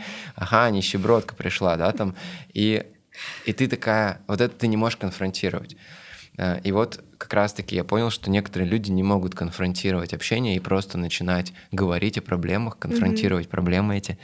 Э, И это прям отдельный скилл. То есть ты должен это понять, и обычно любые такие скиллы, они по градиенту развиваются. Вот. Бывает сложно говорить про секс. Например, у нас были такие упражнения, когда я учился в Америке, а, по поводу того, чтобы начать конфронтировать свое тело. Ведь мы многие закрепощены, потому что мы не конфронтируем себя. Где-то кажется, что мы толстые, где-то худые, где-то там красивые, некрасивые. И вот у нас там были прям тренировки, как принять себя. И ты, когда себя принимаешь, а, какой ты есть, у тебя возникает ну, вот этот конфронт с самим собой. А, Это прям такие, знаешь, ну, достаточно, может быть, и сложноватые вещи, которые ну, могут звучать сложно, но, блин, вот в этом слове и в этой области очень много классных вещей. Мгм. Очень круто. Здесь интересно еще, как вы отбираете людей себе в команды.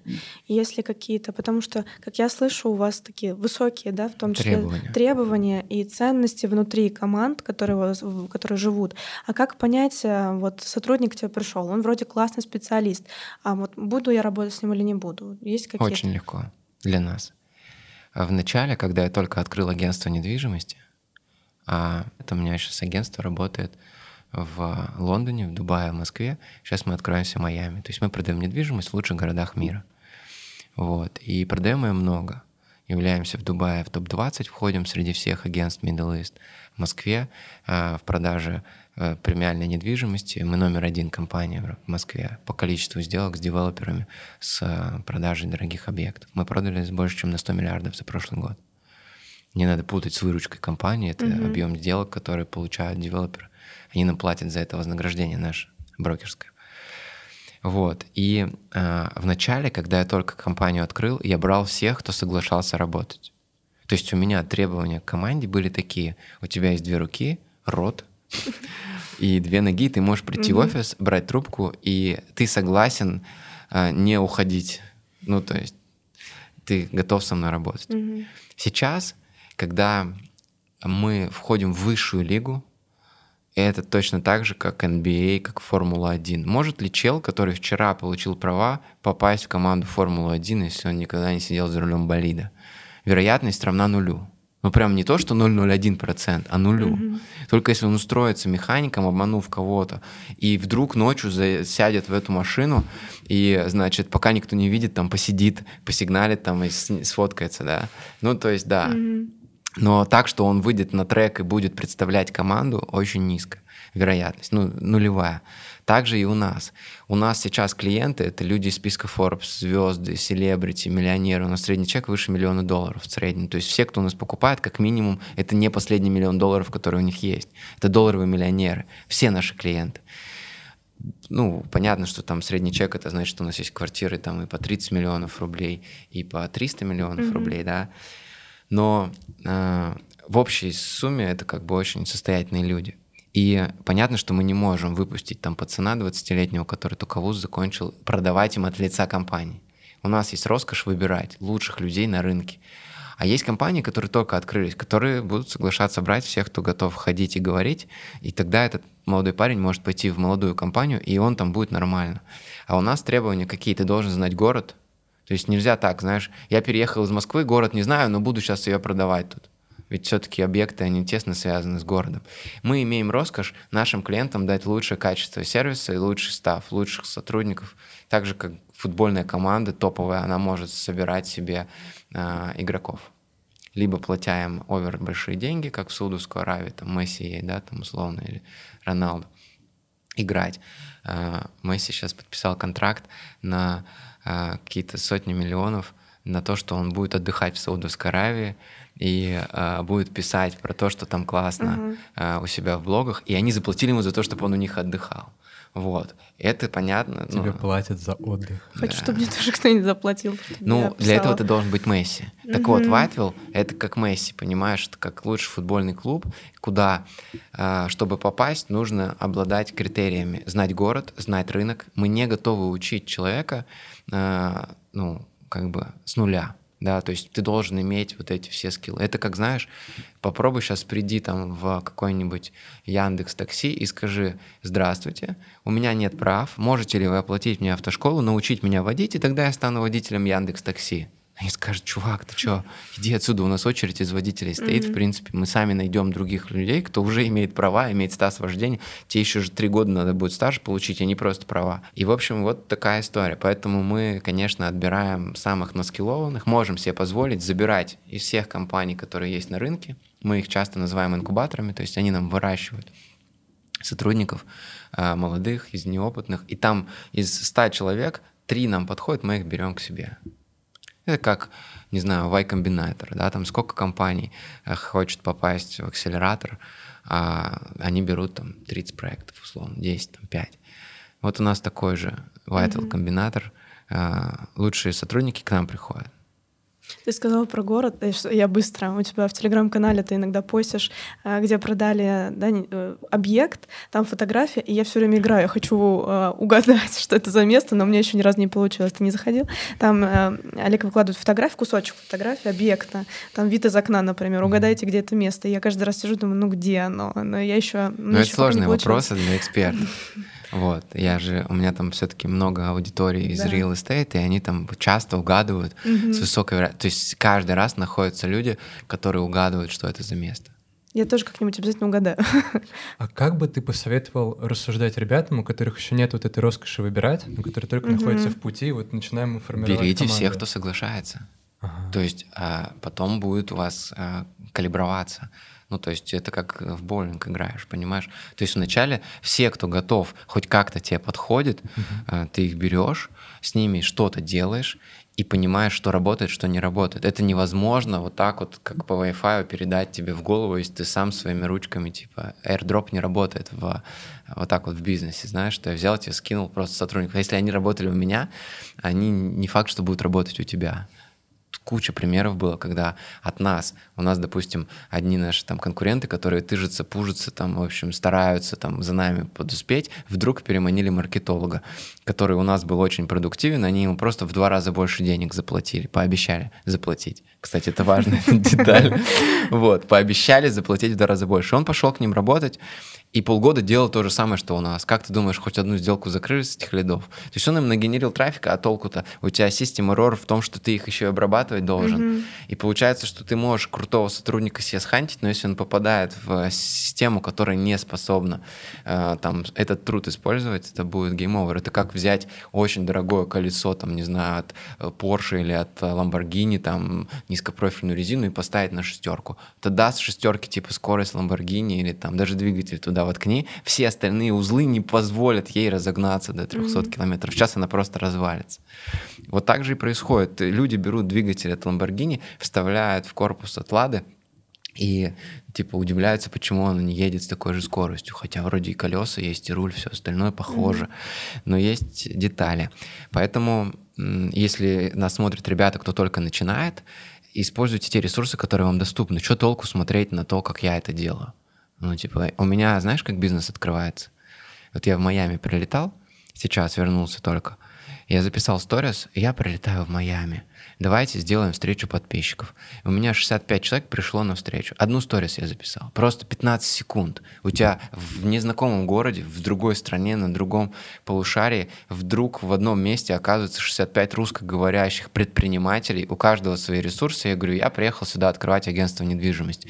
Мне нужны брокеры, мне нужны ребята, кто поможет сделать то, это, кто подскажет по районам, кто подскажет, где офис взять. Все, сейчас и с этой встречи у меня руководитель офиса, у меня есть брокер с лицензией, который уже открыл счет, компанию, все нам зарегистрировал. Нам дали юристов, нам подсказали, где взять офис. У меня уже есть три брокера в команде, три агента в команде. Я собрал стек. Социальный капитал, а, понимание, что делать, точность действий проявляется в легкости. То есть mm-hmm. мне было легко я не страдал, я не делал. А другой что должен был бы сделать? Нанять а, какую-нибудь HR-компанию. Чтобы этих людей найти, ему нужно было HR-компанию. Заплатить им кучу бабок. А, еще и эту HR-компанию надо выбрать. А для этого нужно провести какое-то, а, ну там, изучение рынка, ну, research, да, проанализировать, выбрать, проговорить с ними, договориться, заплатить им бабки, нанять их, ждать, пока они там родят тебе, провести эти собеседования сильно больше ресурсов. То есть те скиллы, которые есть у меня, и тот набор ресурсов, он не отчуждаемый, и эта комбинация часто неповторяемая. Поэтому все пытаются повторить, нужно вот самому. А, и попробовать, покалиброваться. И я делал так. Я брал всех, кто соглашался, и что-то с ними делал. Из этих людей, из стартового состава, из пяти человек в Whiteville, которые пришли 7 лет назад, мы 7 лет празднуем в этом месяце, у меня два человека осталось. Прикинь, это очень крутой результат. Mm-hmm. Это я горжусь. То, что у меня из пяти людей, которые пришли ко мне работать, два да, до сих пор работают круто. спустя семь лет. От троих я уволил с позором и типа схватившись за голос, кого, кого же мы взяли. Но на тот момент это были люди необходимые. Угу. Понимаешь? Да, круто. Не, я просто, я, просто, я просто задумался, это действительно вот эта история она же немножко парадоксальная, тому, что ты говоришь, потому что э, все говорят, ищите лучших, ищите в команду самых крепких, самых профессиональных, самых таких самых-самых людей.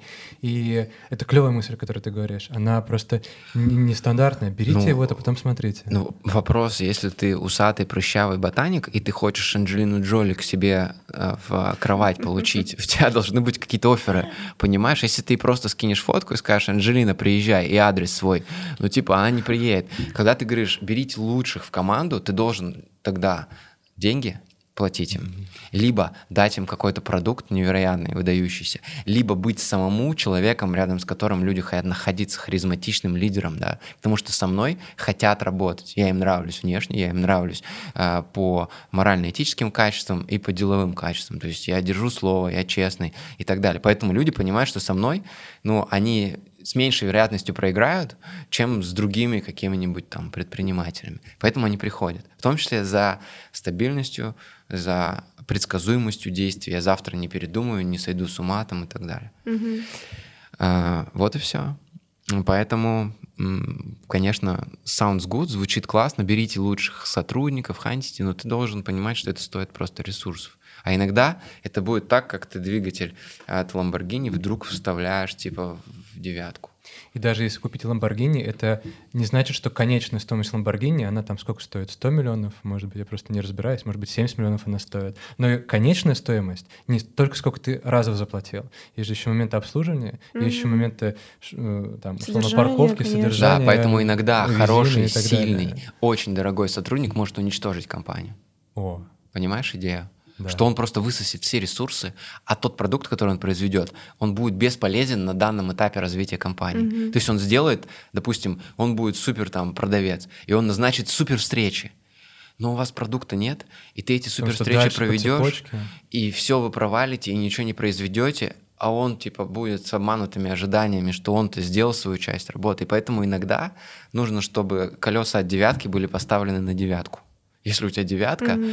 можно сделать тюнинг внешне, знаешь, там лонжероны, там все это сделать, молдинги, там тонировочку, но внутри это вот как тюнинг, когда ты берешь и, ну там, повесил иконку, собачку поставил на панель, э, значит, на торпеду, а, сделал себе эти коврики с парка, Мгм. да, значит, и вдруг ты стал в спортивной машине. Вот часто это так выглядит. Для успокоения, для успокоения владельца машины иногда внутри ты можешь типа себе такой мирок создавать, но Мгм. иногда бывает, ну как бы, как ты не тюнгуй девятку, она девяткой останется. Возвращаясь немножко к теме счастья. Э, Можно ли повлиять на, условно, командное корпоративное счастье, в которой ты находишься, но ты не руководитель? Когда ты То есть, участник да, команды, Если Конечно. ты не руководитель, как- Конечно. Как, это сделать? Пирогами, классным Да. настроением. Ну то есть у нас вот на кухне, ребята, а, есть кухня в компании, ну прям физическая кухня, где Мгм. люди пьют чай, едят там, и так далее. У тебя день рождения, ты принес пироги. У нас есть, допустим, такие даты, когда сотрудник берет и приносит, ну не знаю, 100 порций шаурмы или там, допустим, 20 килограмм ягод и говорит, сегодня три года, как я работаю в Вайтвилл. То есть это не праздник там а, какой-то там день рождения или Мгм. там день свадьбы, а это человек отмечает то, что он работает в компании. Это же для компании ценно и важно. Представляешь, человек приехал, а, привез ништяки, потому что он рад, что он здесь три года работает.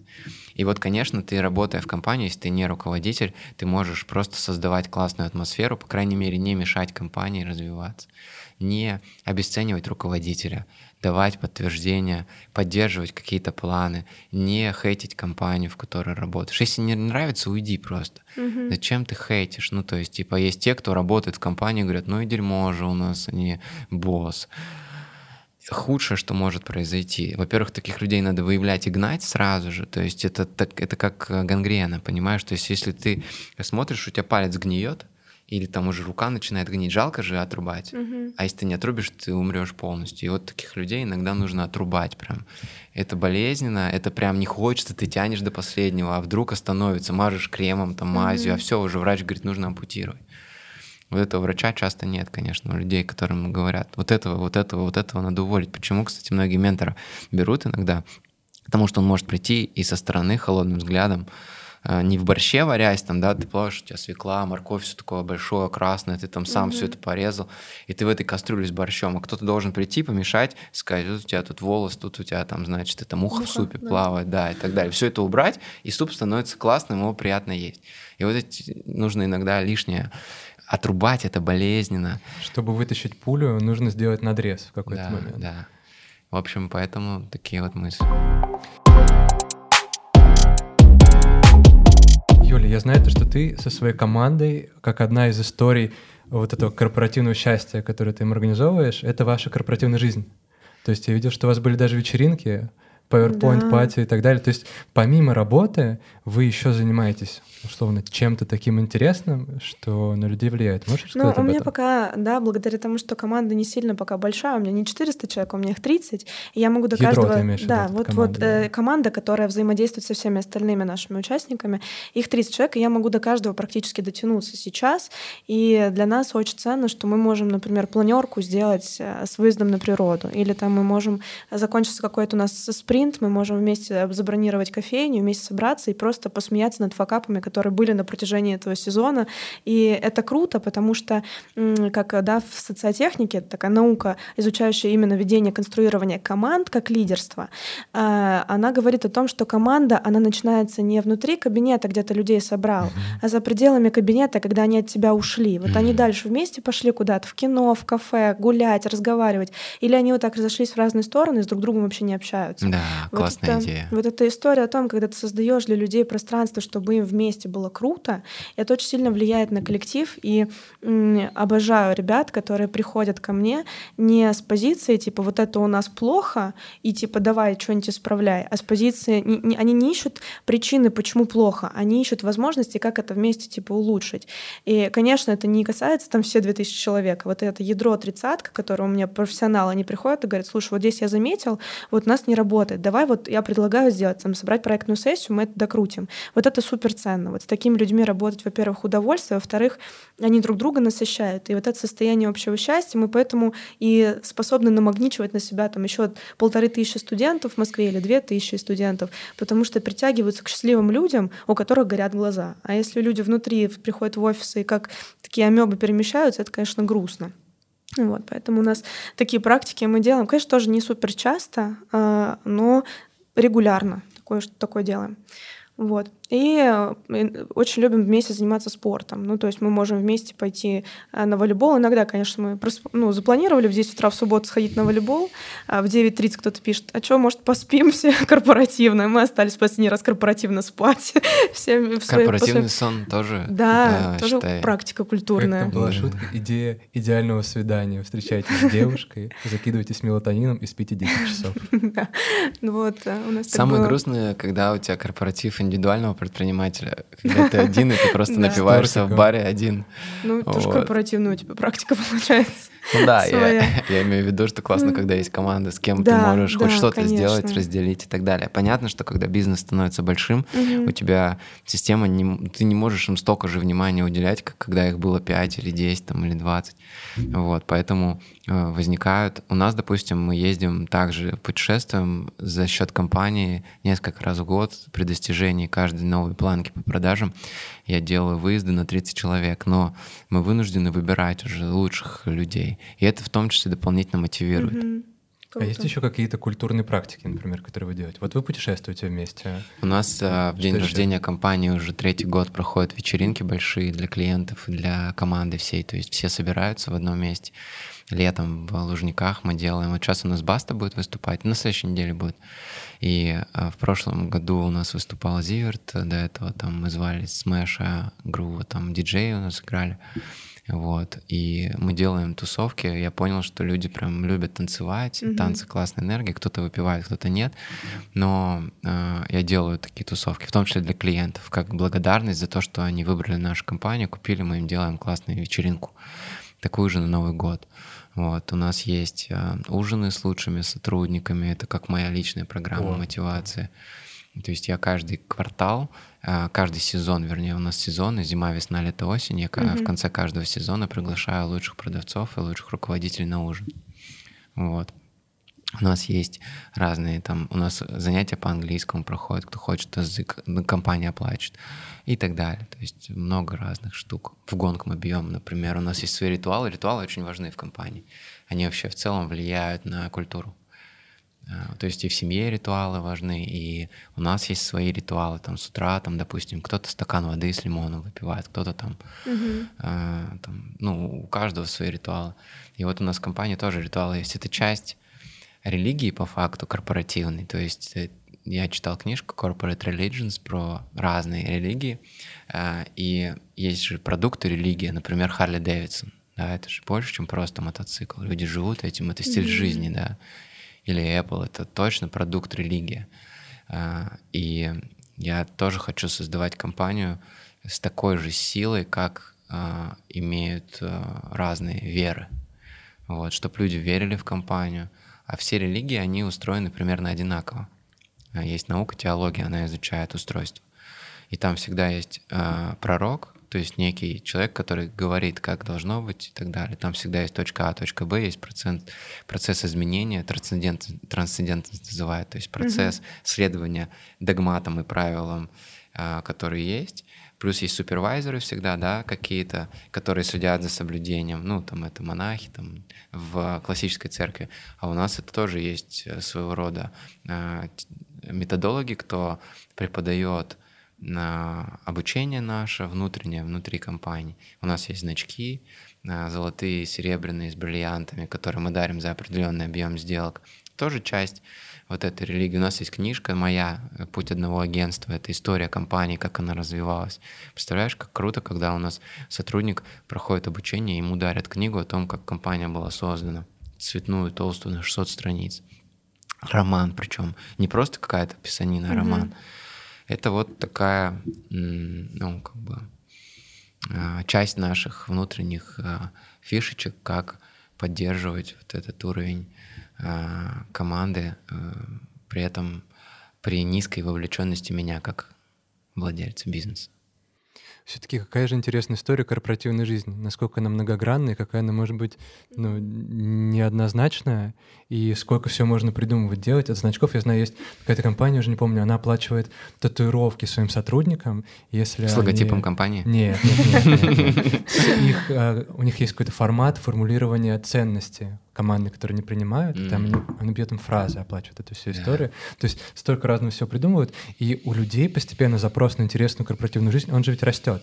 Мы в Питере с командой как-то делали стартап. Это было ивент-агентство, но которое специализируется не конкретно на проведении мероприятия, а на системном выравнивании корпоративной культуры до состояния интересной. И мы проводили в КПшках своих много разных исследований, где говорится о том, что уровень возраста специалистов, он все понижается, понижается, то есть встретить какого-то клевого таргетолога в 21 год возрастом в плане это, это возможно найти таких талантов, самородков, их становится больше. Да. И у этого поколения постепенно начинает формироваться потребность и запрос получать от работы что-то помимо денег и даже просто условий труда, вот чтобы стол mm-hmm. был качественным. Да. Люди хотят что-то еще. И вот в этом была идея сегодняшнего подкаста — поговорить, а как вот это корпоративное счастье, что я получаю помимо вот этих вот денег и рабочего места там в офисе, как я могу, в общем, это улучшить эту ценность. Олег, расскажи нам, может быть, коротко, как хочешь вообще, расскажи, что дальше, к чему идешь, к чему стремишься, какие у тебя дальнейшие планы, может быть, если этим можно поделиться.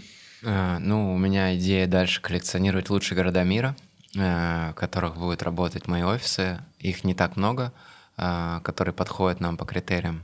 Поэтому я буду путешествовать. Вот сейчас поедем в Японию. Хочу побывать в Канаде, посмотреть, как там рынок устроен, побывать в Австралии. Эм, дальше изучать мир, э, находить классные рынки, на которых буду я э, свой ДНК, ДНК своей компании развивать. Понятно, mm-hmm. что, скорее всего, мы откроем офис в Нью-Йорке. Сейчас Майами будет для нас тестовой площадкой. Вот, э, потому что Нью-Йорк — это отец такой godfather, да, типа real estate, всего рынка элитной недвижимости. Оттуда идут все практики, все самое дорогое в мире происходит в Нью-Йорке. Поэтому, конечно, мы там должны быть. Прикольно, что э, название для нашего лондонского, ой, для английского. В Англии у нас такое же название, как в России, а mm-hmm. в Америке мы решили взять другое название, чтобы оно без слова white было, потому что там да. это триггерит. Mm-hmm. И э, мы получили это название с помощью чат GPT. Они нам, э, система нейронка сгенерировала нам название для компании Wiseway. mm-hmm. будет White называться. Да, то есть нам нужно было, чтобы это как White Wheel звучало, с двумя W, чтобы логотип сохранить. И mm-hmm. мы написали ТЗ, чтобы классно звучало, имело хороший смысл, подходило для агентства недвижимости. И теперь у нас компания Viceway называется э, в, благодаря нейронным сетям. Сам я такое название бы не нашел. Недавно, когда мы сидели, готовились к этому выпуску, к подкасту, мы придумали такой вопрос. И хочется посмотреть, как сегодня мы попробуем впервые на него ответить. Mm-hmm. И, может быть, это станет нашей какой-то небольшой традицией. Вот, э, смотри, Олег, если бы у тебя был момент такой, когда пять минут тебя будут слушать все жители планеты. Вот прям все. Вот прям в прямом эфире пять минут люди тебя слушают. Что бы ты им в этот момент сказал? О чем бы ты говорил? Что бы я сказал? классная ситуация, да, в которую вы меня поставили. А, без подготовки, да, еще причем. Да. То есть идет входящий звонок, ты берешь трубку, там открывается а, FaceTime звонок, да. И там написано подключено 7 миллиардов типа да. зрителей. Да. А, наверное, я бы говорил про этику и про честность. Есть такая фраза «плох сон то очи, а совесть нечиста». И действительно, каждый из нас, пока движется по траектории жизни, совершает какие-то вещи, за которые нам бывает стыдно, неловко и так далее. Но в момент, когда мы сделали что-то неправильное, у нас всегда есть выбор. А, либо эту ситуацию спрятать, скрыть и ну, там что-то своровать, утаить и так далее. Либо а, посмотреть а, ну, в глаза самому себе и вообще этому миру и уладить эту ситуацию. У меня были примеры, когда я воровал деньги у своего работодателя, работая у него. Спустя время я понял, что это меня рестимулирует и в жизни мне мешает. И я позвонил ему и уладил ситуацию. Я помню, как я обманывал своего партнера в каких-то небольших финансовых вещах. Потом я понял, что я обесценивал его и делал его в глазах сотрудников э, хуже и слабее.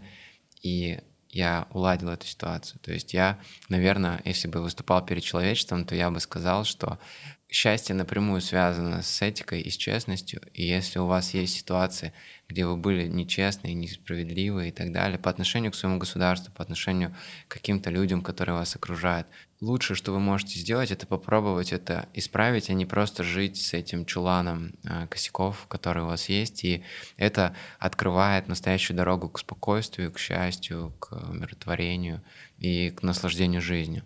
И будет круто, если тысячи, десятки тысяч, миллионы людей вдруг уладят какие-то сложные проблемные ситуации, измены, э, обманутых работодателей, обманутых партнеров, обманутых государства, они сделают какие-то шаги для того, чтобы э, эти моменты перестали их рестимулировать, э, и произошел обмен, правильный обмен с миром.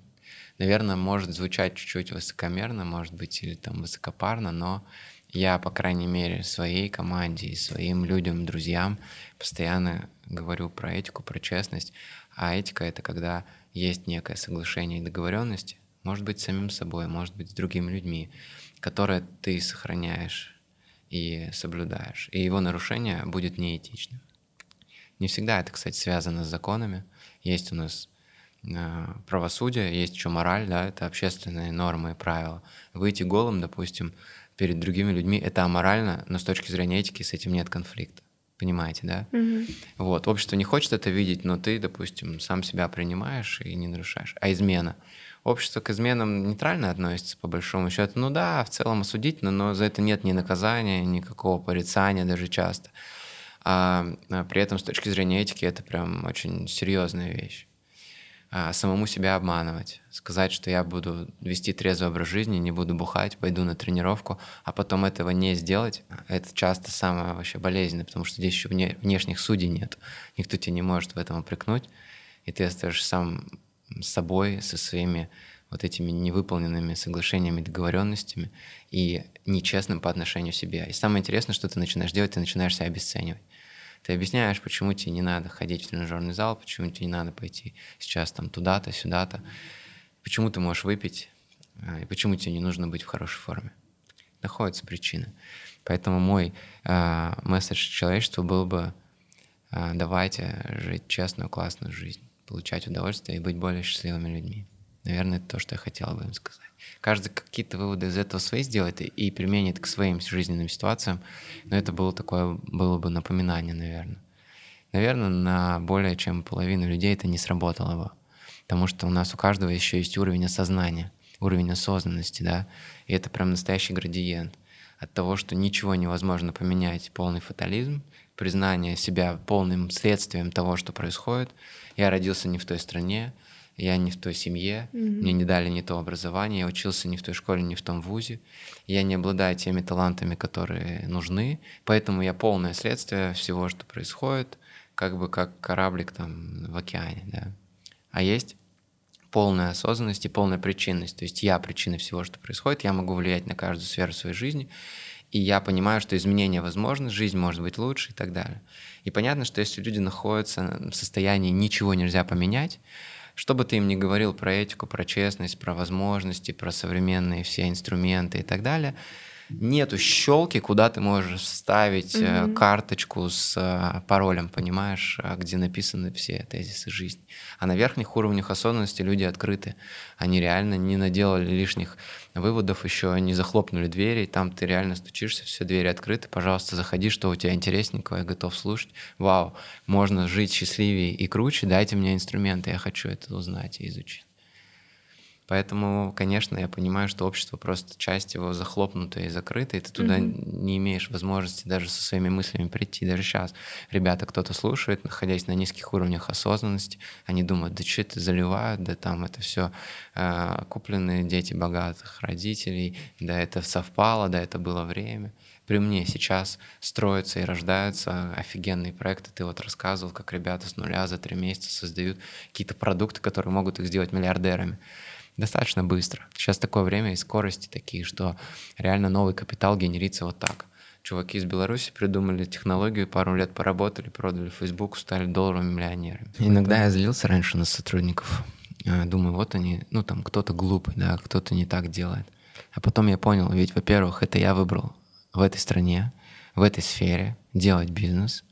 Я этого человека пригласил в свою компанию, я так построил систему обучения и подготовки, что он сдал аттестацию, мы допустили его до работы. Я его так контролирую, у меня такая система управления, что она позволила ему сделать эти ошибки в моей компании, и какое я имею право вообще на него злиться. Я могу с ним попрощаться, либо исправить его. Что толку-то, ну вот, типа, вот эти эмоции включать и проявлять? Поэтому я четко понимаю, а друзья или люди вокруг. Вот кто-то злится там на вторую половинку свою, а кто ее выбирал-то? Ты же ее выбрал, ты с ней договорился так или иначе вести дела. Поменяй, если тебе не нравится. А, жалко тратить а, вложенные, инвестированные часы, да, там типа в построение отношений. Да. да. Вот. А, ну, то есть, и это же вот так вот все. Ты как собака часто бывает, лежишь на гвозде, скулишь, а слезть не хочешь. То есть больно, но типа надо же встать, перейти, новое место найти, еще залечить раны прошлые, да, которые там болят, сходить к врачу. Бывает очень так, инерция вот эта какая-то, она прям реально в жизни э, сбивает ориентиры, и люди причинно-следственную связь начинают путать и говорят, да это люди тупые, да это страна не та, да это там время не то. Да все то, лучшего не будет, это все равно. Э, здесь и сейчас лучшее, что может происходить вообще. Класс. Сегодня с нами был Олег Торбасов, и вы слушали подкаст «Давай по делу». Проект программы развития предпринимательства «Я в деле». Подкаст о том, как создавать проекты, управлять командами и успевать жить эту жизнь. Подписывайтесь на нас во Вконтакте, на Ютубе, в Телеграме и везде, где сможете найти. Спасибо, что были с нами. Пока. Пока-пока.